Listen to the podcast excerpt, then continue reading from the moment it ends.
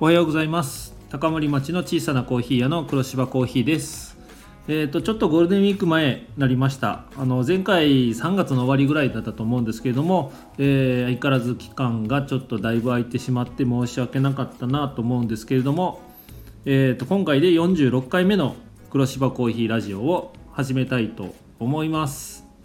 えっ、ー、と、それではですね、えー、まあ、ゴールデンウィーク目前ということでちょっとあのゴールデンウィークの予定をお伝えしようかなと思います。えー、ま基本的に営業するんですけどあの休みをですねちょっとあの通常毎週水木を休みにしてたんですけど、えー、ゴールデンウィーク期間中はですね、えー、と平日である5月の1日月曜日と、えー、5月の2日の火曜日をえー、ちょっと変則的にお休みをいただこうかと思います。えー、なのでですね、えー、5月3日から、え連休がスタートするというか祭日休日になりますので、え34567は営業します。あと4月の、え2930も営業します。えー、なのでですね5月の1日火曜日と2日、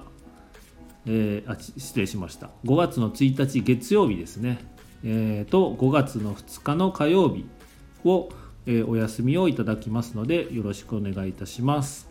でこちらの方はですね、え、SNS 等でお知らせしたいと思いますので、え、もし予定を組まれる方はお気をつけいただけると助かります。あと Google マップの方にもですねちょっとあの記入しておいとこうかなと思いますのでよろしくお願いします。それからですね、えー、ゴールデンウィーク期間中の営業時間なんですけども、えー、翌日の、まあ、準備とかあの多分だいぶ忙しくなるかなと思います、え、天気次第で結構スイーツとかコーヒーとかなくなることがあるので、えそれに伴う準備作業があるのでですね、え9時から17時までの営業とさせていただきます。で最近は天気が良くてたくさんお客さんが来ていただいたらあのもう3時4時ぐらいで、えー、全てなくなるっていう日もありますので、えー、ちょっとそういう時のはですね、えー、もしかしたらあの夕方16時とか、えー、17時より前に閉店する可能性もありますので、えもし可能だったらですね早めにえ早い時間に来た来ていただけるとありがたいかなと思いますのでよろしくお願いいたします。というわけで、えー、ゴールデンウィークの予定は、えー、以上となります。まあ、詳細は Twitter の方が一番分かりやすいかな。えー、Twitter だったらあの一番あのトップページというか一番上の方に固定ツイートとしてえー、ゴールデンウィークの営業として置いときますので、えー、そちらの方を見ていただけるとありがたいです。よろしくお願いします。で、えー、まあ、コーヒーのラインナップについては、あのー、相変わらず入れ替わりはほとんどありません。えちょっとブラジルのコーヒーの豆がですね、え今まで出していたブラジルの中入りのカショエイラっていう、え農園のコーヒー豆だったんですけどこちらの方があの輸入元が欠品中ということでちょっと銘柄がもう少ししたら変わりそうです。でこちらの方はまたお知らせしたいと思います。あと朝朝入りのホンジュラス、えー、を、えー、新しく、えー、提供しております。以前ですね、え出していたホンジュラスと同じものですねヌエバ・エスペランサ農園っていうえー、ホンジュラスのウォッシュドの朝入りを提供しております。こちらの方があのとてもジューシーで、えー、フルーティーなので、えー、まあ、ウォッシュドのすっきりとした感じで味わいなので、えー、お試しいただけるといいかなと思います。これからの季節ですね。アイスコーヒーでもあの水出しコーヒーでも、えー、美味しくとても美味しく飲めるのでおすすめです。それ以外は、え、特に変わり、ありません。ブレンド中,、えー、中深入りのブレンドと中入りのマンデリン。えー、それから中入りのブラジル。浅入りは、えーと、エチオピアのナチュラルとホンジュラスのウォッシュド。あと限定で、えー、出しておりますコロンビアの、えー、ダブルアナエロビックの、えー、ライチですね、え、こちらの方がもう多分残り1キロもなくなったかと思うので、え、おそらく早い時期になくなるかと思います。とても美味しくてなかなか貴重な豆だと思うので、えー、もしよろしければですねお試しいただけるとありがたいと思います。以上で、えー、コーヒーの、え紹介でした、えーゴールデンウィーク中もですね、えお店ではコーヒー豆とかあの持ち帰りのお菓子あとカフェオレベースとか、え、そういったものも販売しておりますので、え、まあ、テイクアウトとかあのちょっと混雑してる日があったりとか時間だったり時は、えー、まあ、そういったあの買い物だけパッと買えるものですね。お菓子とかコーヒー豆、えそういう形で来店いただけても構いませんので、えもし近くをお通りであればですね、え寄っていただけるとありがたいと思います。よろしくお願いします。ではですね、えー、特に新しい話題もないんですけれども、えー、最近、まあ、南阿蘇の方ですね、えー、いろんなお店が、え何か所かできております。もうだいぶ前にも、えもしかしたら紹介したかもしれないんですけれどもあの個人的におすすめのお店がですね、え南阿蘇にあるコドナカフェさんなんですけれども、えー、こちらの方がですね、えー、ちょっと外輪山の中腹ぐらいというかそこまで登らないかな、えー、ところにある、えカフェなんですけどもこちらからの眺めが素晴らしく景色が良くてですね私も休日とか、えよく行って、えコーヒーをそこでいただいて景色を眺めながら飲むっていう風な、え休日の過ごし方をやってます。でそのコドナカフェさんは、まあ、最近あのバイクのお客様がたくさん行かれてるようで、えー、SNS とかでもだいぶ話題になってますねなので、えー、個人的に南阿蘇に来られたらですねコドナカフェさんからの景色を見てもらえると、えー、素晴らしい景色見ながらですねコーヒー、えーと黒芝コーヒーのコーヒーを使ってもらってる銘柄もあるんで紹介しているわけでもないんですけども、えー、とても素晴らしい景色と美味しいコーヒーが飲めるので個人的におすすめですね。あと南阿蘇の道の駅ですね。こちらもあの前コーヒー豆をお互い交換して提供してたシーナリーさんもありますのでもしよかったらですね駐車場がすごく広くなってえー、今だいぶ拡張している駐車場が増えてきてるので、えー、だいぶ利用しやすいかなと思います、えー、コーヒー屋さんのシーナリー、えそちらの方で、えコーヒーをテイクアウトして飲んでみるのも面白いかなと思います。あとはご飯屋さんで言ったらですね、えー、イージーピットさん南阿蘇ですねこちらも。あの店の中に、えー、っとスカイライン箱スカっていう古いスカイラインを、え展示されているので、えそれを眺めながらご飯を食べれるっていう風なお店でもう割と車の方もバイクの方もよく利用されてるお店です。それからですねこれまた南阿蘇になるんですけどたこ焼きのどんぶらっこさん、えー、こちらもすごく有名なたこ焼きで、えー、とても美味しいのでもしよかったらですねえー、寄っていただけるといいかなと思います。でだいぶあのかなり大人気店なんで、えー、行ってもだいぶ待つ可能性があるのでもし可能だったら事前に電話で予約して、えー、行くのがいいかなと思います。という形で、えー、ゴールデンウィークの南阿蘇の過ごし方のお店の紹介だったんですけども、えー、っと個人的にあのゴールデンウィークはあの南阿蘇の方でも渋滞まではいかないと思うんですがだいぶ車とバイクで混雑すると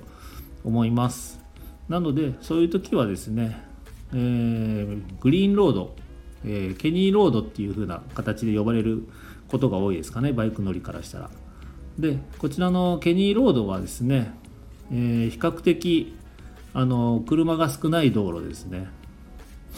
あの熊本市内から南阿蘇に来るんだったらあの別のルートがあって基本的に、えー、ただ通るだけだったら、えー、ケニーロードは使われないので、えー、比較的道としては空いている道路です。それからあと景色もだいぶえー、素晴らしい景色が見れる道路なので、えー、個人的におすすめですね、えー、展望台からの眺めもとても良くてですね、え休日は、まあ、いろんなバイクだったりとか、まあ、そういう、え景色を楽しみに来た車でにぎわってるみたいですね。えーと、ちょっと難があるといえば路面がちょっと悪いっていうのとあと曲がりくねって、えー、カーブの見通しが悪いっていうのとあとですねちょっと雨が降ったり風が、えー、ひどかったりした翌日はあの落ち葉だったりとか落石があるので、えー、比較的、えあと動物も出るので、え飛ばしすぎないような、え形でえ走られるといいかなと思います。それから阿蘇山の山頂の方に行くんだったらですね、えー、南登山道を使うのが個人的にいいかなと思います。ゴールデンウィークはもうものすごい数の車とバイクが、えー、来られるので、えー、阿蘇市側からの方のですね道路がもう本当中腹ぐらいから渋滞するような形で、え草千里の駐車場とか入るのに2時間待ちだったりとかえ、そういった渋滞が発生するので、え、比較的空いてるあの南側南阿蘇側から登る南登山道ですね、えー、こちらの方から登ってもいいかなと思います。ここからの景色もですね、えー、すごくいいので